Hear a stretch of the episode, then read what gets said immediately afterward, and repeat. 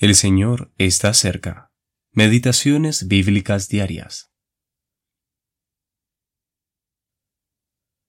Aún el gorrión haya casa, y la golondrina nido para sí, donde ponga sus polluelos, cerca de tus altares, oh Jehová de los ejércitos, Rey mío y Dios mío. Salmo 84, versículo 3. Los cuidados de Dios.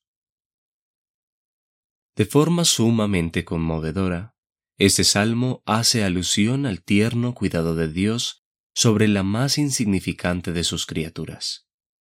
El salmista envidia sus privilegios. Desea anidar, por así decirlo, en la casa de Dios.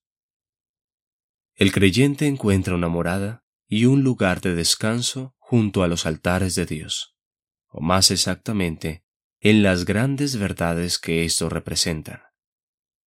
Por otra parte, su confianza en Dios se endulza y fortalece por el conocimiento de sus cuidados minuciosos, universales y providenciales.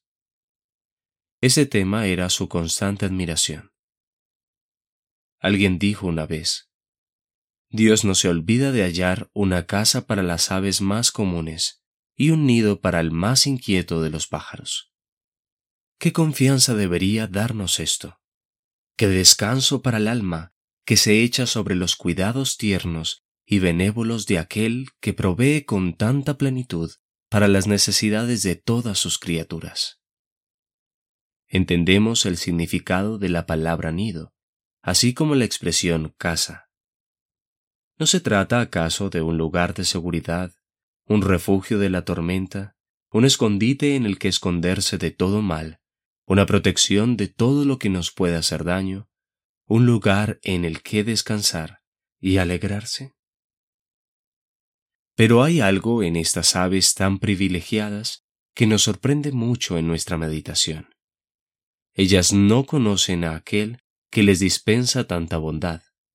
No saben nada acerca de su corazón y su mano amorosa. Disfrutan las ricas provisiones de su tierno cuidado él se preocupa de cada una de sus necesidades, pero no hay comunión entre ellas y el gran dador de todo bien. A partir de esto, oh alma mía, puedes aprender una lección muy útil. Jamás descanses satisfecho con simplemente frecuentar tales lugares, o por el hecho de tener ciertos privilegios allí, sino que levántate en espíritu, busca, encuentra y disfruta de una comunión directa con el Dios vivo por medio de Jesucristo nuestro Señor. A. Miller